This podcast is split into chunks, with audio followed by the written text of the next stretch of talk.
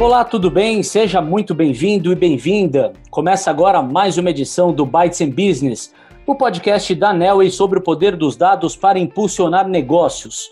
Eu sou Marcelo Gripa, muito prazer. Vou conduzir o bate-papo de hoje sobre estratégias de vendas aplicadas ao setor de seguros. Temos aqui a participação de dois convidados especiais que vão compartilhar perspectivas e experiências relevantes sobre o tema. Eles estão conectados remotamente.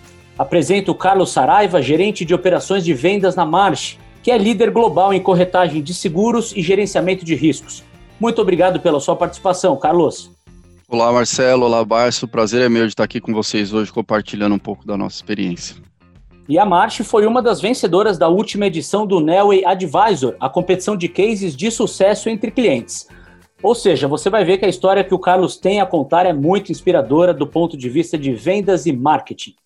E eu convido também para a conversa o Rodrigo Bárcia, que é Chief Transformation Officer na Nelway. Oi, Bárcia, bom ter você novamente aqui no podcast.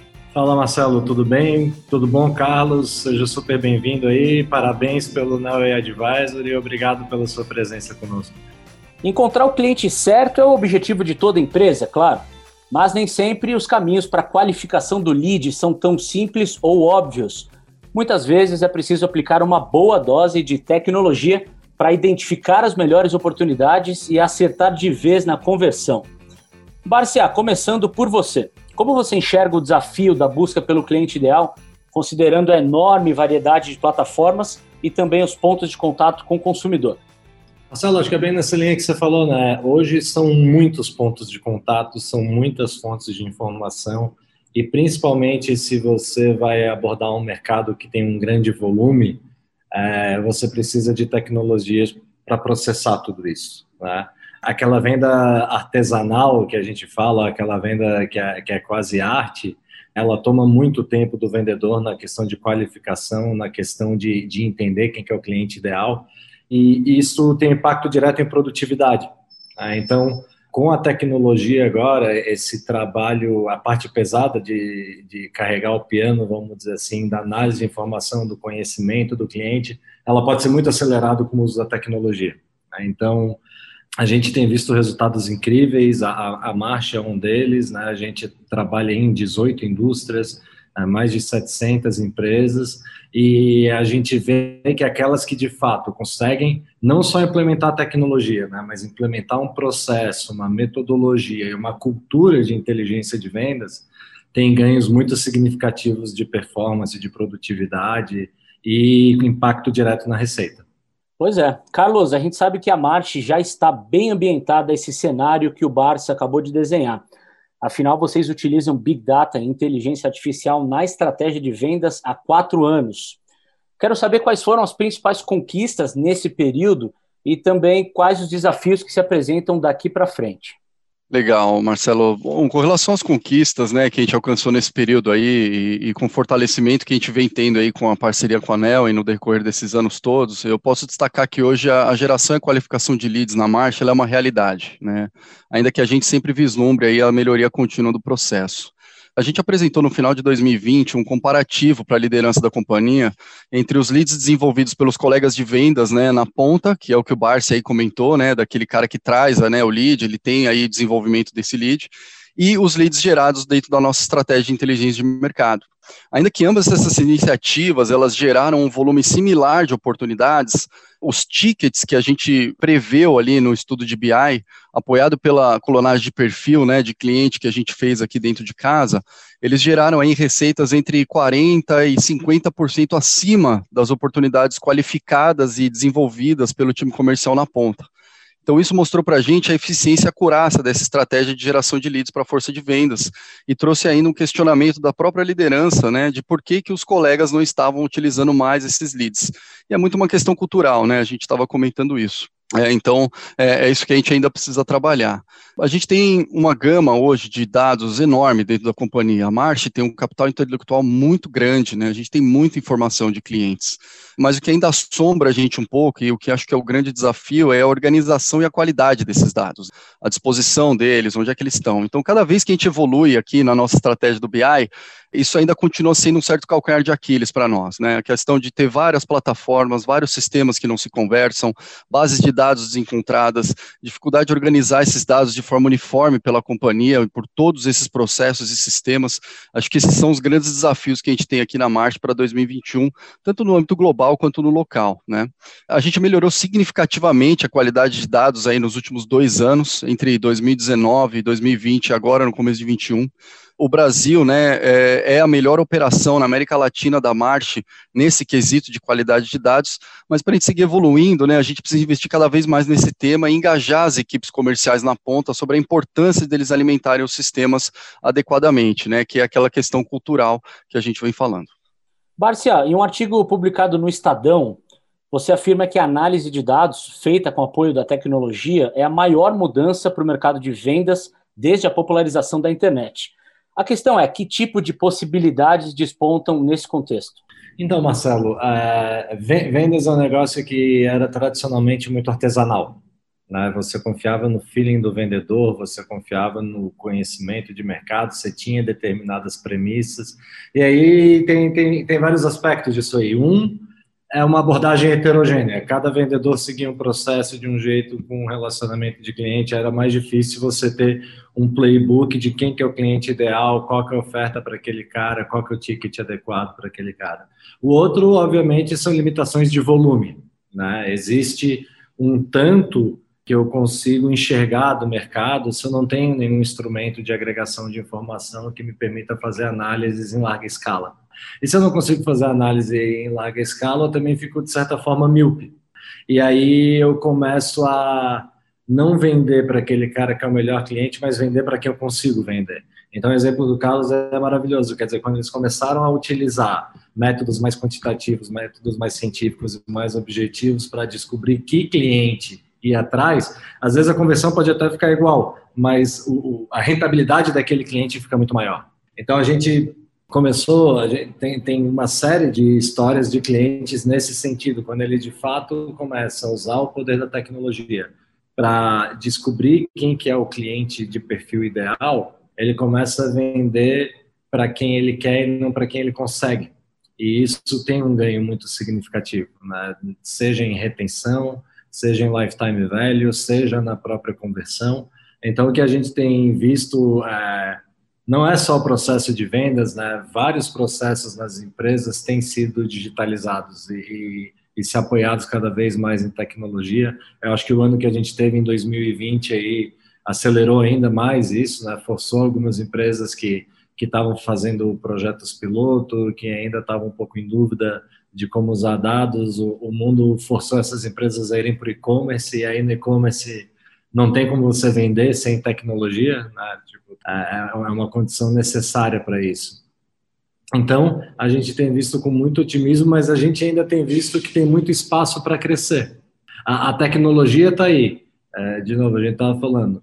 Cultura é o aspecto mais difícil. A gente, na, na a gente tem uma relação muito alta entre o sucesso de um projeto de Data Driven Sales e se aquela empresa tem os processos, tem a cultura, tem uma abordagem de compartilhamento de dados, então a, a tecnologia é necessária, mas não é suficiente. E, e, a gente tem cada vez mais percebido isso. Né? Ela tem que vir num contexto organizacional que permita aflorar e colher os benefícios, vamos dizer assim. Pois é, inclusive foi ao ar recentemente no blog da Nelly um episódio do podcast sobre transformação digital no varejo, em que o tema cultura organizacional foi muito discutido. Vale a pena conferir para entender como as lideranças podem abraçar novas tecnologias de maneira construtiva para acelerar os negócios. E, Carlos, o uso de dados de forma inteligente é realmente um, um grande diferencial competitivo. Por falar nisso, o mercado de seguros está ainda mais acirrado com a chegada das insurtechs, Explica para a gente como vocês têm trabalhado na Marte para reter a carteira atual e encontrar novas oportunidades do perfil ideal de cliente. É, Marcelo, a, a, as insurtechs elas chegaram de mansinho, né? Bem no começo elas foram vistas aí até com certo ceticismo pelos grandes players mundiais do mercado, né? Mas elas já são uma realidade. Em termos de concorrência, né, com essas companhias, a gente já encontrou, né, ou já nos deparamos com, com algumas insurtechs, né, em alguns processos de concorrência, mas a estratégia deles está um pouco mais voltada ainda para o B2C, né, e alguns nichos muito específicos de mercado.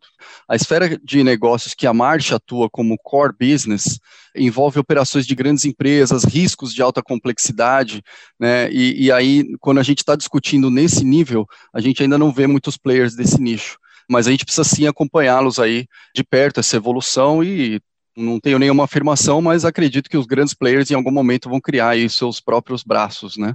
A ver aí cenas dos próximos capítulos. Quando a gente fala de retenção da carteira, né, é, a retenção da carteira hoje ela não deve se limitar somente ao custo mais baixo, ainda que muitos clientes busquem sempre a redução dos custos. É, o custo mais baixo é algo que é bem fomentado por essas insurtechs, né, em alguns níveis.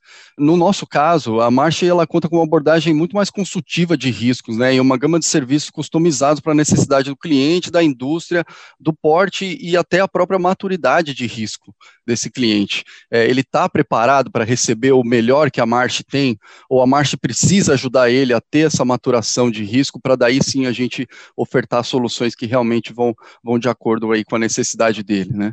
O perfil ideal de cliente ele também pode mudar de acordo com a realidade de determinada indústria, né? A gente não pode somente avaliar a empresa, mas a gente tem que avaliar o contexto onde ela está inserida, né? Quais os impactos aí de forças externas, é, é independentes dessa companhia, que podem impactar o setor e, consequentemente, esse nosso cliente, esse prospect, né? E aí, nesse caso, a gente também precisa ser resiliente nesse ponto de ajustar a estratégia e composição desse perfil ideal de cliente.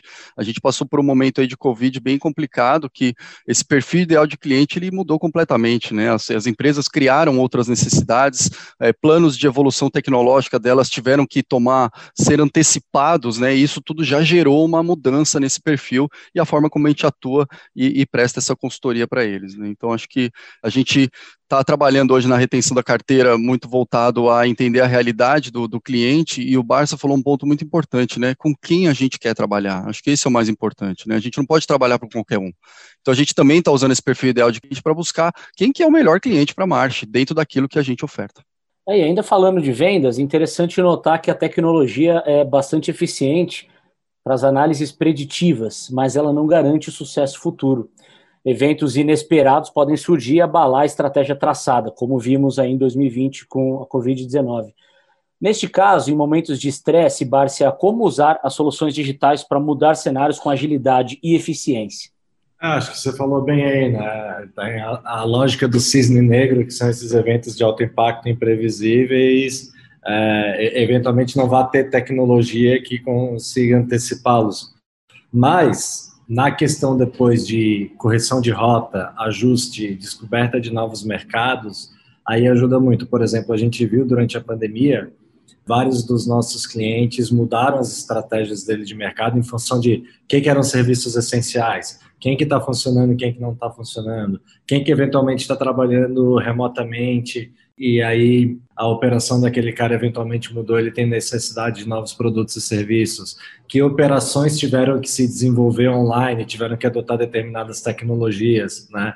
Que restaurantes que não trabalhavam com delivery tiveram que começar a trabalhar. Então, tudo isso a gente conseguiu uma vez que tinha esse evento e as, e, a, e as regras do jogo mudaram, como é que eu consigo analisar é, o, o mercado em função dessas novas regras? Né? Então, de novo, o importante é, é, é, ter capacidade de mapear, entender o ambiente e, em função disso, traçar e executar linhas de ação. E aí a gente viu que, que ajudou muito. E, e não só o contrário, com os próprios governos, né?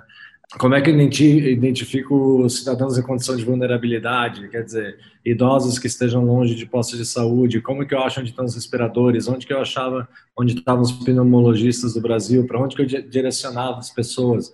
Então, a, a, gente teve a gente teve muita ação muito bacana da, no Covid, de apoio a empresas é, públicas e, e, privadas, que era nesse sentido. Peraí, mudou tudo, agora eu preciso saber para onde ir. E nisso a análise de dados ajudou muito. Um, caso muito bacana que a gente teve com alguns estados era identificar onde estavam os respiradores dos estados. Quer dizer, era um equipamento que de uma hora para outra virou extremamente essencial. Né, as fontes de informação que estavam disponíveis viraram um insumo super importante para os governos traçar a estratégia de combate à pandemia. A mesma coisa acontecendo no mercado privado também. Então, ter esses instrumentos, apesar de você às vezes adotar eles com determinado objetivo num determinado contexto, muitas vezes eles também te preparam para evento imprevisto ou adverso. E a gente viu isso claramente agora nos últimos dez meses aí que a gente tem vivendo essas anomalias, vamos dizer assim. Muito bom. Vamos falar do Nelway Advisor agora. Carlos, no vídeo de apresentação da March, você disse que o vendedor não é mágico, ou seja, o apoio das soluções digitais é necessário para guiar as melhores decisões. A pergunta é: como a tecnologia pode impulsionar o desempenho da equipe de vendas na prática, de acordo com a experiência de vocês? Eu, eu acredito, a gente está falando bastante desse tema, mas eu acho que ele é primordial para tudo isso, né? É, eu, eu, acredito que, primeiramente, né, o vendedor ele precisa enxergar a solução tecnológica como uma aliada e não substituta, e ele precisa aprender com ela. A Marcha vem investindo aí em tecnologia, a gente vem melhorando processos internos, conexão entre sistemas e plataformas para desagravar um pouco mais essa carga burocrática que esses times comerciais têm hoje mas o vendedor na ponta ele precisa adotar essa mudança, né? Essa mudança de mindset, essa mudança cultural, de como que ele conduz a rotina diária dele, né? Então, assim, é, isso compete também, né? O impulsionamento desse desempenho do vendedor vai depender também de como ele adota e, e, e compete também ele revisitar suas próprias metodologias e dinâmicas do dia a dia, utilizar os recursos do mobile que a empresa disponibiliza, entender que a adoção de um CRM de vendas não se trata somente de medir o desempenho, mas sim contribuir ativamente para a execução execução da estratégia dele, ele consegue usar tudo que ele coloca no sistema, retroalimenta como inteligência para ele. Então, é importante ter essa adoção, e aí não basta somente ele atualizar o sistema ou o pipeline para o efeito de fechamento do mês. A gente precisa desenvolver juntos, né, e eu acho que isso depende muito da área de, de inteligência, essa alfabetização dos dados, né, junto desses times comerciais. Às vezes a gente vê uma dificuldade, né, dos equipes comerciais, estão super atribuídas com as suas metas e as vendas, os relacionamentos, é, e eles esquecem um pouco que aquele sistema não está ali só para medir, ele está ali para retroalimentar, traçar uma estratégia nova, trazer um lead interessante para ele diferente. Então a gente precisa trabalhar nessa alfabetização dos dados com o time comercial, porque ainda a gente vê dificuldades e desafios dele entender que o sistema vai trazer informações retroalimentadas para você e que vão permitir que isso seja traduzido em uma estratégia de bom desempenho, de boa execução. Mas a gente precisa ainda criar essa, essa cultura de que ele precisa alimentar o sistema corretamente. Né? Acho que a qualidade de dados de qualquer empresa depende muito disso. A gente pode tirar toda a atividade burocrática, aplicar a maior parte de tecnologia, automação que a gente puder nas rotinas desses times comerciais, mas ele precisa abraçar isso e tentar entender também como que o dado pode ajudar ele lá na ponta a virar o melhor resultado. É, indo mais a fundo na estratégia de vocês, Carlos, a March fez um trabalho interessante de ressegmentação da base de clientes, justamente em busca de mais eficiência. Quais foram os critérios adotados e que resultados vocês podem compartilhar? É, a segmentação da base foi uma medida extremamente importante para nós. Né? É, ainda que a gente tivesse uma demanda global para fazer isso, a gente já tinha essa necessidade na operação local aqui, porque a gente vem de uma série de aquisições aí nos últimos anos. E isso culminou praticamente em triplicar a nossa base de negócios renováveis, a nossa base de negócios novos, pipelines de vendas e o cruzamento dessas bases de clientes, né, verificar quais clientes são em comum com essas operações, qual time vai ficar com aquela conta, quem tem o melhor relacionamento, os negócios de as outras operações vão entrar como novos ou renováveis, quanto que esse cara paga agora que a gente aqui adquiriu, eu tinha uma parte do grupo econômico aqui, o cara que eu comprei tinha outra parte, então quem vai, quanto que está pagando essa conta aqui hoje, né, entre outros fatores, né, não, não seriam possíveis de alinhamento sem a gente ressegmentar a base. Os critérios que a gente adotou para a segmentação são globais, a gente acompanha o que a nossa, a nossa matriz determina, e isso compõe aí três faixas distintas de faturamento do grupo econômico na base de clientes. Os principais resultados aí que a gente conseguiu colher até agora, e, e o nosso resultado 2020 traduz muito isso, a gente teve um ótimo resultado em 2020, independente aí, né, ainda que com a Covid e todos esses acontecimentos, a gente conseguiu reorganizar as equipes de atendimento, então a gente ressegmentou essas equipes, a gente regionalizou essas equipes, equipes de uma outra forma. A gente segmentou melhor os times de vendas para prospectar negócios. A gente conseguiu melhorar a apuração dos resultados de uma forma coordenada entre operações de vendas, finanças e o próprio negócio. Isso permitiu a gente criar estratégias por segmento, por indústria. Então, eu consigo olhar a indústria em três faixas e ver o que, que eu quero atuar ali dentro e melhorar a apuração aí da receita variável, que é a remuneração é, mais importante aí dos vendedores, né? E a mencionada, já que a gente estressou bastante, a qualidade de dados foi bem avaliada aqui, né?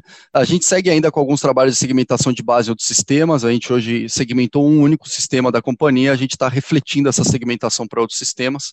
No entanto, a gente já vê bastante resultado positivo desse trabalho no resultado que a gente está fechando agora de 2020. E, isso aqui teve uma diferença primordial nisso tudo que a gente fez, a organização e, e principalmente essa reorganização da equipe de atendimento e a reorganização da estratégia com base nessa segmentação. Bom, excelentes resultados aí que o Carlos comentou, que prova o sucesso de uma boa análise de dados.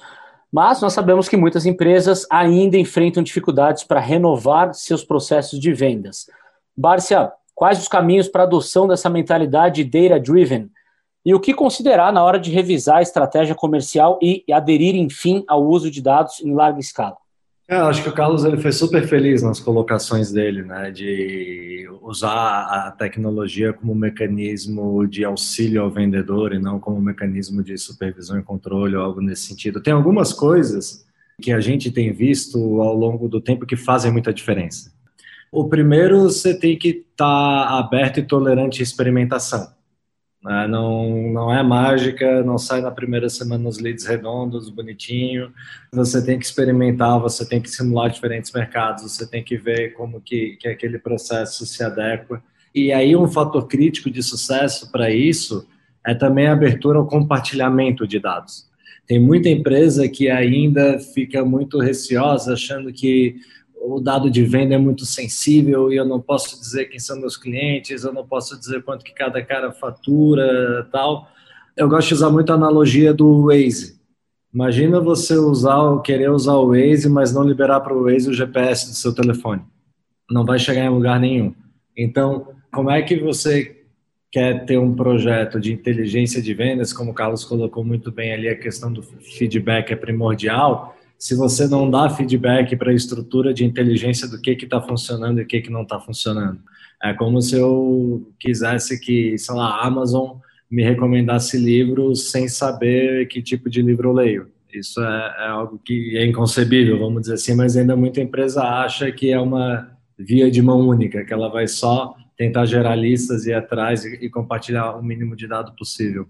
Então, além da experimentação e da questão de, de compartilhamento de informação, a gente vê também outro fator muito importante de sucesso, que o Carlos também colocou muito bem várias vezes aí, o projeto de Big Data ele não pode ficar restrito à camada de tecnologia. Existem reflexos na estrutura organizacional e operacional da empresa que tem que acompanhar isso aí. Né? Então, a gente vê uma correlação muito alta. É, o projeto tem um dono não tem, esse projeto tem legitimidade na empresa, tem um processo que está acompanhando, tem um time de, de qualificação de, de oportunidades que, que, que, vai conseguir realmente pegar aquilo e levar para frente.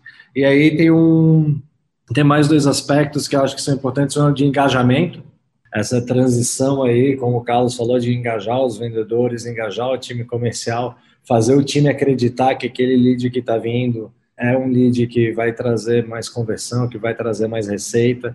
Isso às vezes vem através da experimentação, né? Então eu volto para aquela questão da tolerância à falha. Você vai corrigindo o rumo e quanto mais aberto, mais informação você tiver, mais você consegue fazer ajustes de forma rápida. E acho que um último ponto também que é importante é a questão de mensurar e comunicar.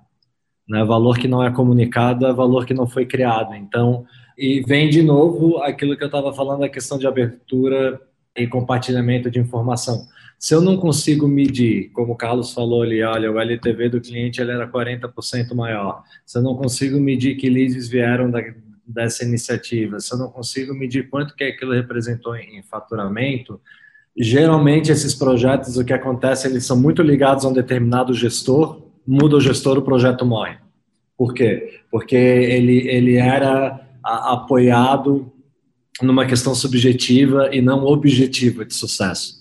Então, tem, tem aspectos aí que são. E, e nenhum desses aspectos é tecnológico. Né? Eu não falei aqui de, do tipo de servidor, não falei da tecnologia, não falei de algoritmo, não falei nada.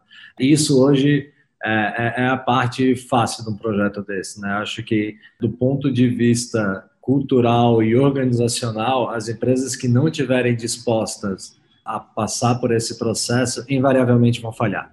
Se der certo, é sorte. Excelente. Reflexões, orientações e experiências práticas para um mundo cada vez mais orientado a dados. E assim termina o nosso episódio sobre estratégias certeiras de vendas. Agradeço ao Rodrigo Barcia, Chief Transformation Officer na Nelway, e ao Carlos Saraiva, gerente de operações de vendas na March, que é líder em corretagem de seguros e gerenciamento de riscos. Lembrando que este bate-papo foi captado remotamente. A você que nos acompanhou até aqui, o meu muito obrigado e um convite especial. Acesse o blog da Nelway e confira outras edições do Bytes in Business, sempre sobre dados e tecnologia para impulsionar negócios. Os podcasts também podem ser conferidos na sua plataforma de áudio preferida. Muito obrigado pela companhia e até mais.